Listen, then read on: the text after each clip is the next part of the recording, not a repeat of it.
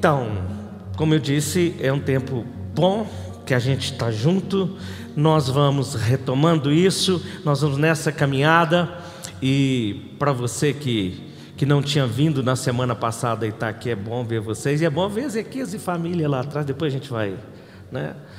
São os missionários que tem, vai ter novidades depois para a gente formar a igreja, ou não é? Então depois a gente vai falar. E para quem está me vendo de casa também, é bom ter você aí do outro lado, onde você está agora em casa, qualquer outro lugar, e você é convidado a cultuar o Senhor com a gente. Nós estamos reunidos em nome de Jesus, nós estamos cultuando ao Senhor. Esse é um momento sagrado aqui, esse é um momento sagrado aí onde você está e aqui onde nós estamos reunidos em nome de Jesus. Evangelho de Marcos, capítulo 1. Nós vamos ler a partir do versículo 29. Evangelho de Marcos, capítulo 1. Depois que saiu da sinagoga com Tiago e João, foram à casa de André e Simão. A sogra de Simão, Pedro, estava de cama, com febre, e imediatamente falaram a seu respeito para Jesus. Ele foi até ela, tomou-a pela mão e ajudou a levantar-se. A febre a deixou e ela passou a servi-los. Essa é a palavra do Senhor. Amém. Amém? Bom, é muito pequeno esse texto. E a gente vai explorar algumas coisas do texto, umas coisas antes do texto, uma coisa depois desse texto. Mas o essencial é o que está aqui direto nesse texto. Olha só, sinagoga. Então era um sábado, na reunião. Jesus tinha reunido lá na sinagoga, tinha acontecido algumas coisas, tinha expulsado o demônio. Ele sai dali, o pessoal tinha ficado impressionado com a autoridade do ensino de Jesus. Ele sai dali com os seus discípulos, com Tiago, João, e vai para a casa de André e Simão e Pedro. Bom, olha, a casa de Simão e André. Quando ele chega lá, ele é informado que a sogra de Pedro estava de cama e estava com febre, estava enferma. Não é isso? Então, vai para casa, ou vão para casa. A casa é de Simão, a casa é de André. E a sogra de Pedro estava ali. É, a sogra de Pedro estava de cama, ela estava passando mal. Essa casa não era uma casa de uma pessoa só. Isso é uma casa de família. Esse é o termo. Quando fala casa é oikian, o termo grego, que é exatamente casa ou família, onde a família está reunida. E aí Jesus vai para ali com os discípulos e chegam lá, ele é informado de que a sogra de Pedro estava passando mal, que estava mal. E aí nós voltamos a ver aqui que ele vai lá, levanta, cura, ajuda a mulher, ela se levanta e passa a servi-los.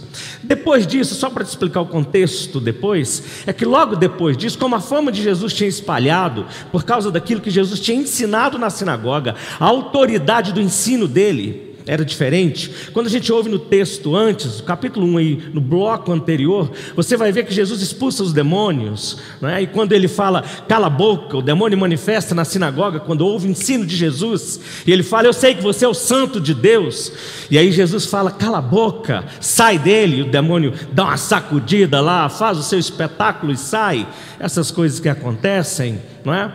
E eles, a, a reação deles é uau, que autoridade, que ensino é esse? Olha que fantástico, porque eles dizem: que doutrina é essa? O negócio não é o exorcismo, o negócio não é a libertação, porque no meio judaico já era uma coisa que acontecia.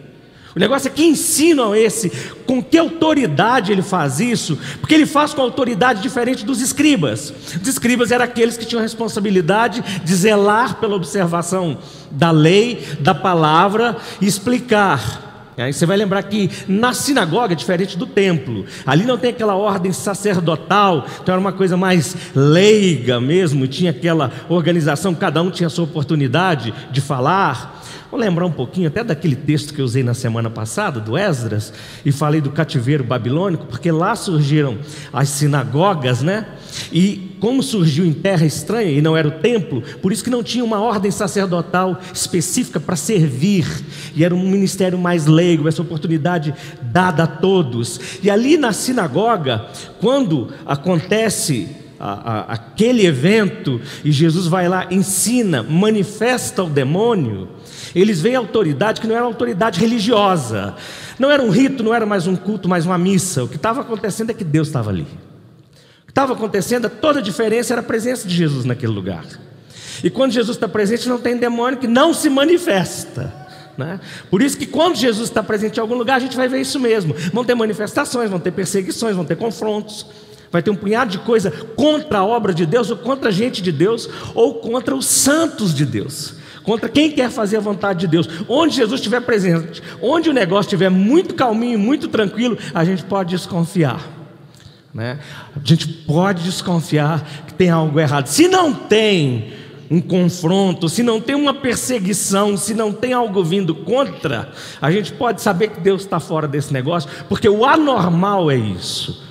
Você vai ver alguns lugares Jesus chega em algumas cidades, e quando ele pisa naquela cidade, uma das primeiras coisas que acontecem é vir o endemoniado ao encontro dele. A gente lê isso lá nos evangelhos. Bom, eles ficam então maravilhados com a autoridade de Jesus. E aí a gente está vendo aqui, Evangelho de Marcos, é característica dele, de ser esse evangelho bem objetivo. E a gente vê três características básicas, não são, é, não são três pontos que eu quero pregar aqui, não é isso não. Mas a gente vê três características já de imediato que tem a ver com o reino de Deus. O Evangelho de Marcos é um dos evangelhos que mais retrata essa realidade do reino de Deus, é? que traz a dinâmica do reino de Deus. A gente lendo o Evangelho de Marcos, numa parceria com o livro de Isaías, numa parceria com o livro de Êxodo e Isaías, a gente vai entender muito mais a riqueza desse Evangelho. Mas esse Evangelho, quando a gente está lendo o relato objetivo de Marcos, que é bem característico, essa coisa rápida, a gente vê ele mostrando a presença de Jesus chegando ali com poder, com autoridade, a gente vê ele chegando com poder e a gente vê ele chegando com compaixão, que são manifestações do reino de Deus, que veio em Jesus, mas veio em carne e osso, veio ao vivo. Autoridade, poder e compaixão. A autoridade é essa, ele fala com autoridade. Quando ele fala, o mundo físico ouve e o mundo espiritual também ouve. Isso é uma realidade de Deus, da presença de Deus. O poder é que a gente vai ver que eles vão orar, e isso é, é, é, uma coisa assim, que não, a gente não pode deixar passar batido, que quando olhamos para o Evangelho e a gente vê Jesus agindo, ele manifesta o poder sempre movido por compaixão. Lucas destaca mais isso, mas ele é movido por compaixão, por quê? Não é uma manifestação do poder pelo poder é a manifestação do poder porque ele sente a dor do outro, ele sente a miséria do outro, a questão da misericórdia. Ele age em favor do outro para que algo maior surja a partir dessa manifestação do poder. Não é um espetáculo. Né? Jesus não age para fazer espetáculo. Por quê? Porque reino de Deus, lugar onde Deus se manifesta, não é circo, não é lugar para divertimento. Não é lugar para assistir, é lugar para participar, para se envolver, porque é vida e é coisa séria. Então, isso que acontece quando o reino de Deus faz presente ali. E tem, é óbvio, onde a gente vai dar um destaque já já, que é a manifestação de serviço. Porque reino de Deus é serviço. E Jesus veio e mostrou isso. O Evangelho de Marcos destaca isso o tempo todo. A gente costuma dizer, e os comentaristas também, de que o Evangelho de Marcos apresenta Jesus como? Como? Muito bem, como servo, não é isso? O Evangelho de Mateus apresenta Jesus como rei, né? Marcos apresenta Jesus como servo, Lucas apresenta Jesus como homem, muito bem, e João apresenta Jesus como Deus, fantástico. Então a gente então, a gente está o tempo todo lidando com isso aqui, com o servo. Né?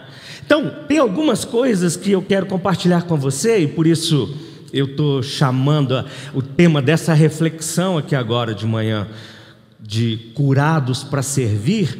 Tem algumas coisas que estão relacionadas aqui, mas o tempo todo está voltado para essa grande lição. E eu quero muito que você tenha essa lição na sua mente, no seu coração, agora. Você que me assiste, você que está me vendo, você que está me ouvindo, você que está aqui agora, curados para servir.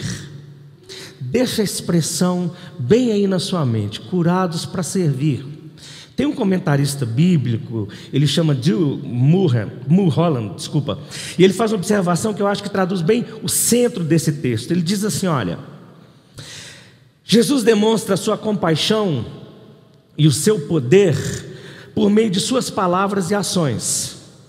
Na sinagoga, a reação ao seu poder foi de maravilharem-se, de maravilharem-se. Aqui, a sua reação é de servir. Aí ele fala uma, uma expressão, uma frase que ele solta que eu acho simplesmente linda. Ele diz assim: tendo sido servida, ela o servia. Seu serviço, da sogra de Pedro, mostra sua gratidão, mas também mostra como ela se tornara discípula de Jesus Cristo, pois o serviço é uma característica essencial do discipulado de Jesus. Então, tendo sido servido, ou tendo sido servida, ela o servia. Esse é o negócio de Jesus, não é? Nós falamos de Deus, nós estamos falando de várias coisas nesses dias. Nós vivemos as nossas lutas que não se afastaram de nós, as nossas lutas, elas não deram um, um break, elas não deram uma pausa na pandemia. Deu pausa para alguém ou não? A luta não para, para. A luta não, dá pa, não, não tem pausa na pandemia, né? seja a luta relacional, seja a luta com a vida, do próprio coração, não para, não tem nada que pausa, a, a, faz pausar a luta da vida.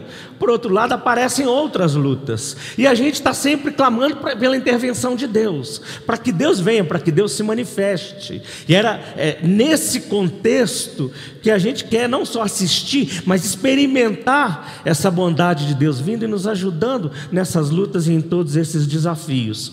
Então, vamos olhar algumas coisas aqui nesse texto, e eu quero que você olhe comigo. O primeiro detalhe que eu quero chamar a sua atenção é o que eu já comecei a comentar: que Jesus foi acolhido numa casa, na Oiquia, na casa de família, onde tinha uma família reunida. Jesus foi acolhido ali, acolhido por uma família.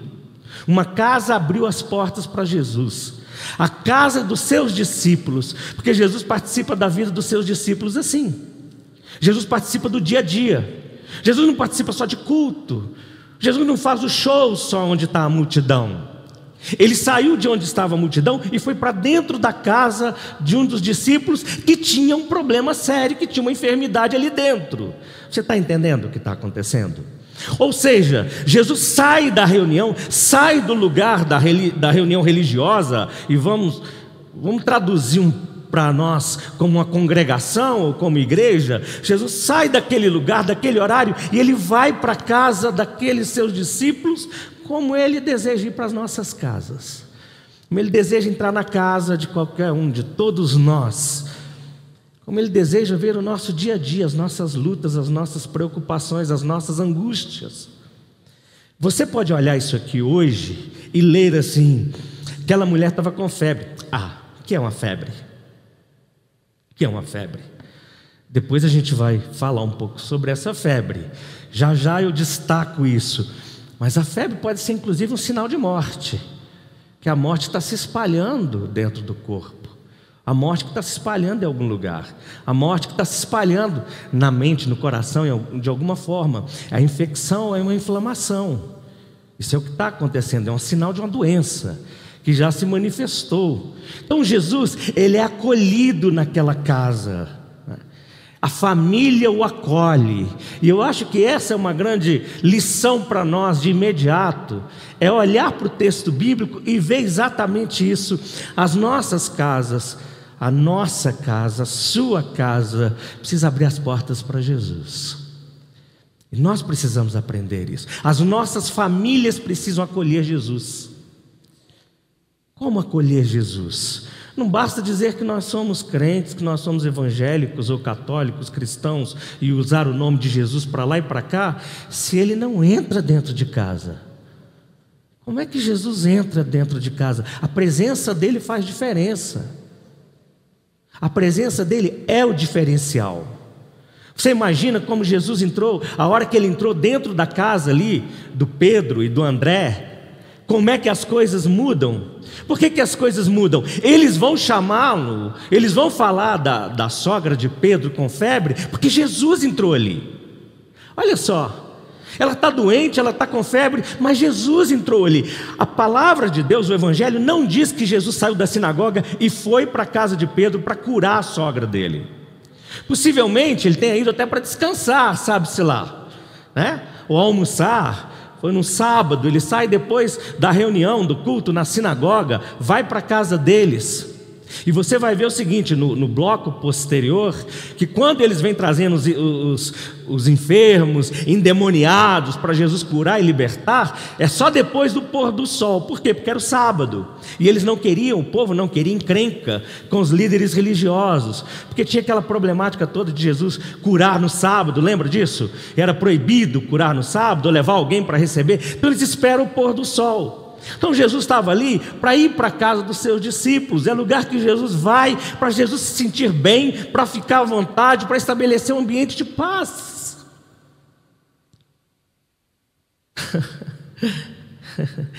Ele tem ido, Margarete. Ele tem ido nas nossas casas, ele quer ir nas nossas casas. A grande questão é: nós estamos recebendo ele na nossa família. Porque não é um fantasma que roda a casa e está por lá. Não é uma energia que a gente acende uma vela ou chama de qualquer forma e ele vem. Ele é uma pessoa. E pelo espírito dele ele vai, né?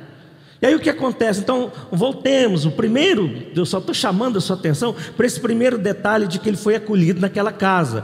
E todas as famílias, como aquela, têm necessidades que só Deus pode suprir. É ou não é? Todos nós. Aqui tem 100% de pessoas. 100% das pessoas que me assistem, que me escutam nesse momento, têm necessidades, têm as suas carências e todas as famílias, todos os casais, todas as pessoas, todos os filhos têm suas lutas, suas necessidades. Todos nós precisamos de Jesus vir, mas não só isso. Nós precisamos ter a atitude de discípulos qual a atitude do discípulo de Jesus? É que quando ele, Jesus entra na casa e tem alguém doente, a palavra de Deus diz que imediatamente eles chamam Jesus e falam para ela, para ele, de que ela estava enferma. Imediatamente, é, Jesus entrou a gente não fica tirando a atenção dele. Eu tenho falado isso nas últimas semanas e eu quero dizer isso para vocês de uma maneira clara, porque eu acho que isso é importantíssimo para nós. Nós não podemos perder Jesus de vista. Nós não podemos perder Jesus de vista. A gente sabe tanto sobre as pessoas, nós sabemos falar tanto sobre tantas coisas da vida, sobre como anda essa situação toda. Nós vivemos num mundo agitadíssimo, né? Ele, há tempos atrás a gente falava de globalização como uma coisa quase cultural, meio fashion, que, de moda que roda por aí. Hoje a globalização é o seguinte: ela possuiu a gente. Em que aspecto? O que adoece na China, eu fico sabendo aqui né? de imediato, ainda mais se é na China, não é? a gente fica sabendo de imediato. E aí nós julgamos, ou a política, ou o que quer que seja, quando nós temos as nossas grandes necessidades dentro de casa, temos Jesus disposto a vir, mas nós viramos as costas para Jesus, prestando atenção nas distrações dessa vida e desse mundo. Nós estamos nos distraindo com a vida dos outros, nós nos distraímos com as questões políticas, nós nos distraímos com as questões até da doença, da enfermidade, da pandemia, de um jornal, de um noticiário, de qualquer coisa assim, enfrentando os nossos problemas, as nossas febres, ou com pessoas febris nas nossas famílias, nas nossas casas, mas nós perdemos Jesus de vista. Então nós vamos sempre recorrer a outra coisa, a preocupação, a ansiedade, ao medo, a falta do dinheiro, não é? Porque é isso que assusta a gente nesses dias, é isso que ameaça a gente nesses dias. Então a gente põe os olhos no que está fora de casa e não no Todo-Poderoso que entrou dentro da nossa casa, que está entrando dentro da nossa casa. Amém? Que entra ele não está só aqui, ele está lá. Ele está aqui e ele está lá, né? Ele está aqui agora e ele está ali onde o outro está me assistindo, e ele está lá na sua casa te esperando já. Mas a primeira atitude, o imediato dos discípulos, é que eles correm para Jesus e falam: a sogra de Pedro está doente. Ela está na cama. Está na cama. Então é uma posição de quem está prostrado por causa da doença, prostrado, que não se levantava por causa dessa febre. Não é só uma febrezinha qualquer. Nós estamos falando de um tempo lá atrás, que não tinha todas essas coisas que a gente tem hoje. Nós estamos falando de gente que tinha uma infecção, que tinha uma inflamação e que por causa disso não só não podia levantar da cama, como também não podia se relacionar com os outros. E mais, ninguém podia tocar numa pessoa enferma, ainda mais no sábado. Mas aí vem a compaixão de Jesus, que entra dentro daquela casa, da casa de Pedro, vai lá, fica sabendo por quê? Porque clamam a Ele, é? Os discípulos levam clamor a Jesus, eles levam a comunicação, e a gente está falando aqui de intercessão. Literalmente, eles intercedem pela sogra de Pedro, e Jesus vai lá.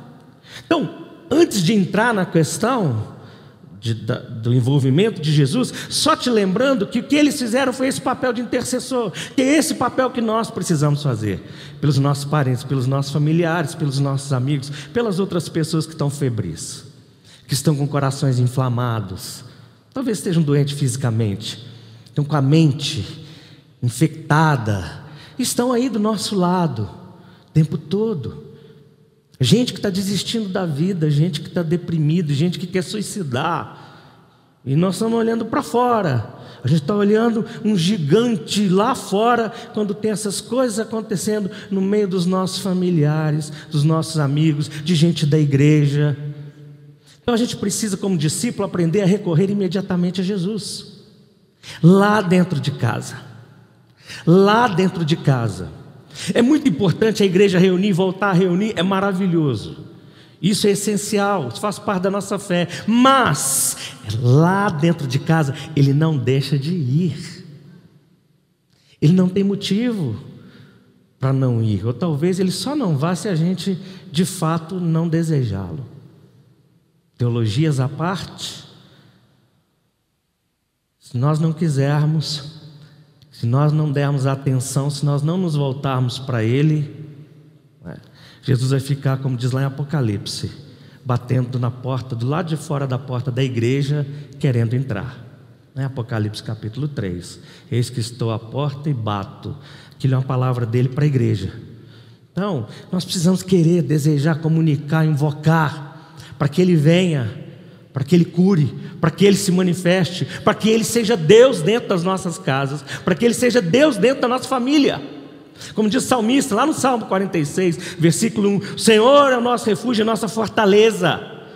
O Senhor é o nosso refúgio, nossa fortaleza, socorro bem presente nos tempos de tribulação.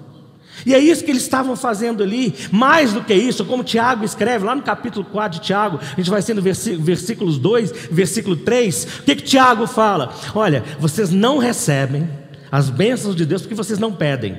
E quando pedem, pedem errado, porque vocês pedem para esbanjar nos seus próprios prazeres. Ou seja, vocês são egoístas. E nós vivemos numa sociedade egoísta.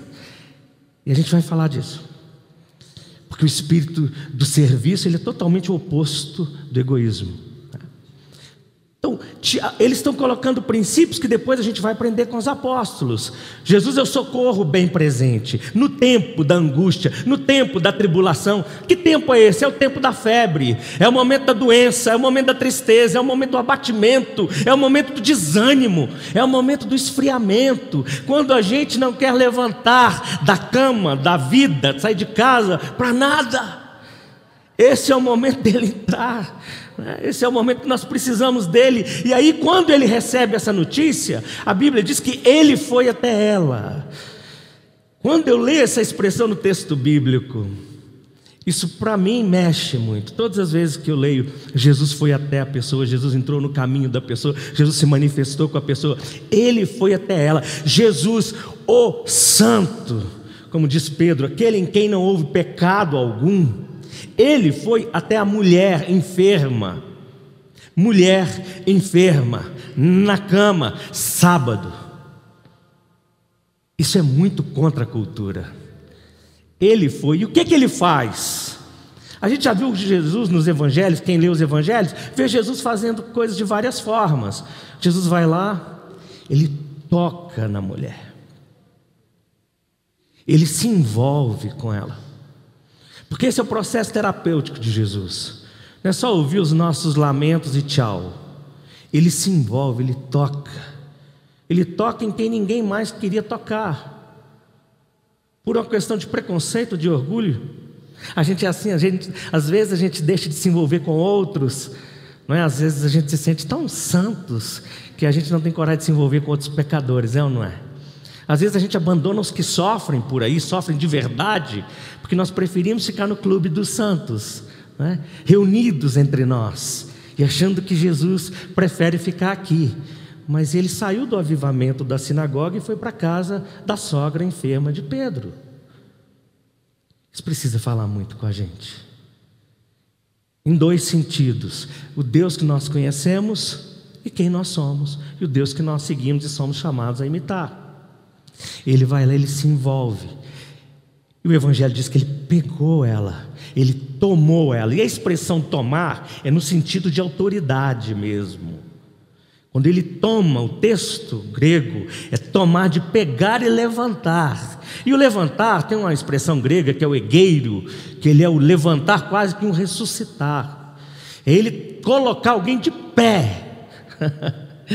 E é isso que Jesus faz quando Ele vir se manifestar na nossa vida, nos febris, sejamos nós ou sejam os outros, quando Ele entra na casa, na família, no trabalho, em qualquer outro lugar, dentro da igreja, onde a gente acolher, onde a gente clamar de todo o coração, onde a gente mostrar o desespero pela necessidade, a gente chamar, acolher, se abrir, esperar, e a gente vai assistir Jesus tomar pelos braços e colocar de pé, para andar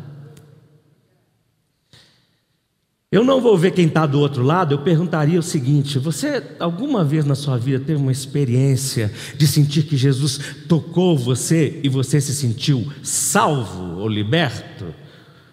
Ou recebeu algum livramento de Deus? Agora que eu fiz essa pergunta para você, eu quero fazer para você que está aqui: alguém já teve uma experiência de ser salvo por Jesus? então, o que você fez a partir daí? Porque a grande questão agora, e esse é o centro de tudo, esse é o centro de tudo, é que depois que Jesus foi lá, se envolveu com ela, com toda essa compaixão, com todo esse amor, ele colocou ela de pé. E a hora que ele coloca ela de pé, ele podia falar assim: olha, sábado que vem, então, na sinagoga, você vai dar um testemunho. É ou não é? Ou ela podia falar com ele: puxa vida, muito obrigado, Senhor, eu vou sair agora, eu vou o negócio era o seguinte: joia, você foi curado, mas está na hora do almoço, né? Nós saímos da sinagoga, a gente veio direto da sinagoga para cá. Que tal? Tem uma versão que diz que ela foi preparar o jantar. Não sei se alguém tem essa versão aí. Mas diz que ela se levanta e prepara o jantar. Mas a versão mais comum é que ela se levanta e passa a servi-los. Por quê? Porque é isso que Deus faz nas nossas vidas. Deus nos restaura, Deus nos liberta, Deus nos cura, Deus intervém na nossa vida para que a gente possa servir. Não faz sentido nenhum existir por existir. Um dos maiores sentidos da nossa vida é o serviço. Isso como ser humano. E eu estou dizendo agora para nós cristãos: se a gente perder o sentido do serviço, nós vamos viver como murmuradores o resto da vida, como insatisfeitos o resto da vida, porque nós vamos viver para que os outros nos sirvam. E deixe que eu lhe diga algo: ninguém vai te servir do jeito que você exige. Não tem casamento que vai te fazer feliz, não existe nenhum.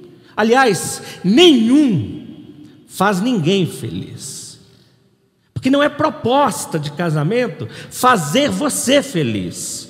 Como não é proposta da sua existência fazer que as pessoas te façam feliz. A proposta da nossa existência por Deus é que nós ajudemos na felicidade do outro. Esse é o princípio. Só que nós vivemos numa sociedade que ela é muito egoísta, é ou não é? Ela é muito egocêntrica, né? O egoísmo é o costume de ter o ego, assim, do colocar o ego tudo para mim, né? O ismo é isso, essa mania de ego, mania de eu. O egocêntrico é como a criancinha, o bebê que pensa que o mundo gira em torno dele. E a nossa cultura é assim hoje. Ela é egocêntrica e egoísta. Nós somos assim. Portanto, nós queremos que Jesus nos cure, nós queremos ter bons cultos, boas missas, bons encontros religiosos, bons pastores, bons preletores, não, é? Boa música, nós queremos tudo, tudo isso, para quê? Nós queremos boas literaturas, nós queremos bons cultos, nós queremos cura, nós queremos ser restaurados, para quê? Ah, para vivermos mais. Nós temos acesso à vida eterna em Cristo Jesus. Isso aqui é passagem. Você não sabia disso, é isso que o Evangelho anuncia. Isso aqui é passagem. Enquanto passamos, estamos em missão, e missão é serviço. Se nós somos tocados por Deus, libertados por Deus, nós somos libertos para servir, nós somos curados para servir. Esse é o princípio. Estava assistindo outro dia uma palestra do Clóvis, de Barros, Cláudio Barros Filho. Ele é professor de filosofia e um filósofo. E ele estava falando sobre a vida que vale a pena. E ele estava analisando uma questão, eu achei muito interessante, que ele estava falando sobre o que a vida deve ter para valer a pena. E ele analisa um pouco sobre Aristóteles. Aristóteles, o filósofo que viveu lá no século IV antes de Cristo, IV, V antes de Cristo, IV antes de Cristo. E depois ele passa a discorrer sobre qual seria a resposta de Jesus para essa pergunta. Olha a pergunta: o que a vida deve ter para valer a pena? Então, depois de falar sobre Aristóteles, ele fala sobre a resposta de Jesus. E ele diz o seguinte: a resposta de Jesus é, preste atenção, essa é a palestra do Clóvis de Barro Filho. E ele diz assim: a resposta de Jesus é: o filé mignon da vida, que realmente vale a pena, é a vida dedicada ao outro. Isso é incrível, sobretudo para nós, acostumados a ouvir que o sucesso é o nosso próprio ganho, com a nossa própria riqueza, com o nosso próprio conforto, com o nosso próprio poder. O filé mignon da vida é aquilo que fará você ser um ser vivente feliz, é a entrega, e preste atenção como ele fecha essa declaração dele. Ele diz assim: é permitir que o outro viva melhor do que viveria se você não existisse. O filé mignon da vida, que deve te levar a existir, é permitir que o outro com quem você se relaciona viva melhor do que viveria do que se você não existisse. Você entendeu? Esse é um princípio cristão, ele está falando de Jesus. É exatamente isso. É isso que a gente está sendo chamado nesse tempo. Olha, nós temos um tempo, e esse tempo específico que a gente está vivendo agora, pandemia, isolamento, tudo isso, talvez, e eu penso muito nisso, esteja sendo um tempo muito mais para que sejamos curados e restaurados do que adoecidos. Você vai para um noticiário, por exemplo, e você vai ver assim: quantidade de mortos. A gente fica acompanhando essa estatística. A gente não quer, mas a gente tem que acompanhar para a gente criticar, né? então a gente acompanha para criticar. A, a, a, média de mortos por dia, já viu isso? Ou tem um mapa das cores. Minas Gerais, você fala assim, ah, hoje não vai estar vermelho, né? Aí, tá, você quer que muda aquele negócio? Não muda. Aí você põe num outro canal de televisão que eles informam a mesma coisa, mas eles informam a quantidade de gente que estão sendo curadas. Bom, eis a dica. O que você quer que ocupe a sua cabeça? Fique esperto, hein? Se você quer receber notícia ruim, você faz a sua opção. Se quer receber notícia boa, faz a sua opção. Onde você vai colocar a sua cabeça. Mas Deus nos deu uma excelente oportunidade de experimentarmos Ele em família, em casa. De termos o tempo para devocionar o que não tínhamos. Nós estou falando gente da fé. Se soar clichê, não tem problema nenhum que soa clichê porque nós somos religiosos, nós somos cristãos, nosso negócio é experiência e intimidade com Jesus, é com a palavra de Deus, nosso negócio é a oração, é conversar com Ele, a partir dele conversar com os outros, para que à medida em que nós oramos, o Espírito dele nos encha, nos transforme, nós sejamos pessoas diferentes e possamos ser um povo mais santo, mais servo, mais representantes dele, a partir da nossa própria casa. Quando a mulher foi curada, ela começa a servir os de casa. Quando ela é restaurada, quando ela é tocada por Jesus, ela começa a servir os de casa. Depois o negócio vai para fora, a partir dos de casa. A diferença é feita aqui, a conversão surge a partir daqui. E nós somos chamados, todas as vezes que nós somos tocados, curados, libertos, restaurados por Jesus, nós estamos sendo levados e conduzidos a um processo de conversão. Amém? Amém? Fala mais alto, porque vocês, quem está lá em casa não está ouvindo, mas vocês estão com pano na frente da boca. Amém? Aê, tá vendo? Você ficou, você até sentiu o som voltando para dentro de você, não sentiu? Então, esse é o poder da máscara. Então, serviço, gente, é essa manifestação contra a cultura do reino de Deus que uma sociedade que é egocêntrica, de uma sociedade com a cultura do self-service, ou seja, a pessoa só pensa em servir quando é servir ela própria. Né? Mas servir os outros não, porque nós vivemos numa sociedade de direitos. Nós somos tão colonizados e aí vai uma palavra aqui crítica, sociologicamente falando, como nós temos uma, uma mentalidade muito colonizada, desde o início, nós somos assim como brasileiros, e eu falo isso para a igreja brasileira, inclusive.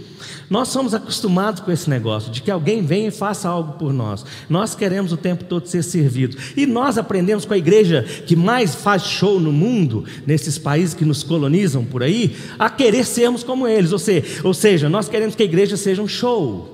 É? Então, para isso, nós queremos ser servidos. O que, que nós fazemos? Nós pegamos a nossa espiritualidade, a igreja, todo o cristianismo e transformamos, e transformamos em marketing. Ou seja, nós fazemos a grande propaganda das aparências de todos os espetáculos, com os nomes das principais estrelas, para que as pessoas venham e se divirtam. Isso não tem nada a ver com o cristianismo. Isso é mais uma vez consequência de nós sermos colonizados por quem nós fomos. Porque a grande realidade é: venha se encontrar com Deus aqui nesse lugar. Mais do que isso, entre aqui disposto a morrer aqui dentro e sair Jesus vivendo dentro e a partir de você. Se não for isso, tem tantos shows espalhados por aí, tão bons, coisa tão boa, culturalmente falando, ainda mais nessa cidade. Tão boa, que é uma das poucas coisas que a gente tem, assim, né? De turismo aqui. Então, o fato é, o nosso negócio é com Deus. Deus tocou. Está na pandemia. Está no isolamento. Esse isolamento, nossa, é uma piada. Mas está no isolamento. Foi flexibilizado. Nós estamos tendo oportunidade de acolher, de interceder, de sermos tocados. E agora sair para servir uns aos outros. Servir. Veja você que quando nós recebemos Jesus e o Espírito de Cristo vem sobre nós, que a palavra de Deus diz é que nós recebemos dons espirituais. Sabe para quê? Para servir. Não tem outra alternativa. Cristão, nós somos chamados para servir. Nós somos curados para servir. Esse é o nosso negócio e é isso que vai fazer a grande diferença hoje nessa sociedade obcecada por direitos, exigências e demandas que está aí fora. Serviço tem que ser movido por essa ação de Jesus. Bom, para eu fechar aqui, eu acho que se nós quisermos ser pessoas melhores, que tenham famílias melhores, trabalhos melhores, igreja melhor, cidade melhor, país melhor, uma sociedade melhor, nós precisamos aprender a servir. Servir. Um pastor presbiteriano lá de Washington, já tem décadas, ele morreu, mas marcou a história, que é o Peter Marshall. Ele disse o seguinte: pequenos feitos são melhores do que grandes ações planejadas. Pequenos feitos Pequenas ações são melhores do que grandes atitudes planejadas, ou seja, nós podemos sair e servir a partir de casa com pequenos gestos. Eu acho que muito mais do que crentes evangélicos, cristãos, como a gente foi chamado por aí, seria muito bom, e eu acho que vai ser o ideal, se muito mais do que gente boa, a gente pudesse ser conhecido como os santos que servem. Não é interessante? Os santos que servem, nós somos chamados como santos de Deus. A gente só precisa viver como santos de Deus. E se você estudar a história da igreja, uma das características daqueles que foram chamados de santos é que eles serviram. Aí, como diz o John Wesley, a gente tem que se preocupar o tempo todo a servir a Deus. Como Deus é invisível, então sirva o primeiro visível que você vê diante de você. Então servir os mais próximos. Deus nos dê a graça de sermos assim curados, restaurados e transformados em servos. Vamos orar?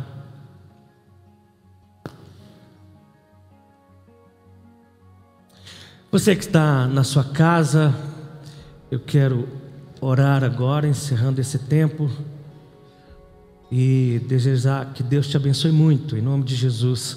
Você que assistiu, que assiste, você que só escuta essa palavra, que Deus te abençoe muito, que o Senhor Jesus seja acolhido na sua casa, que seja desejado, que as portas e o coração estejam abertos para a visita dEle e ele, os ouvidos dele estão abertos para a sua oração. Pode ter certeza disso.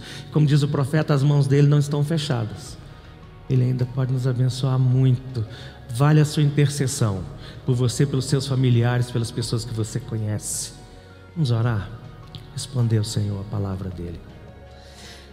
Mais uma vez eu te agradeço, Senhor, por esse tempo que nós passamos aqui reunidos no Seu nome, precioso. Obrigado por essa lição que o Senhor nos lembrou em Jesus. Que entra na nossa casa, na nossa vida, no dia a dia, na hora do almoço, à tarde, à noite. Que vem, que ouve nossas orações, que nos acode, que nos socorre, que nos cura, que nos salva. Senhor Jesus Cristo, Cordeiro de Deus que tira o pecado do mundo, tem misericórdia de nós. Clamamos ao Senhor, Jesus Cristo, Filho do Deus vivo, tem misericórdia de nós, pecadores que precisamos do Senhor, precisamos da Sua intervenção, precisamos da Sua cura. Nós, a gente querida que a gente representa agora, pessoas por quem oramos, pedindo que o Senhor manifeste o poder do reino do Senhor e sua presença graciosa. Aquela presença linda e amorosa que entrou na casa de Pedro, que curou, que abraçou a sogra de Pedro, que restabeleceu a saúde, o ânimo, o vigor. Eu oro para que o Senhor faça isso também conosco e com aqueles que desejam e precisam disso, por favor. Faça isso em nome do Pai, do Filho e do Espírito Santo. Amém. Deus te abençoe muito em nome de Jesus.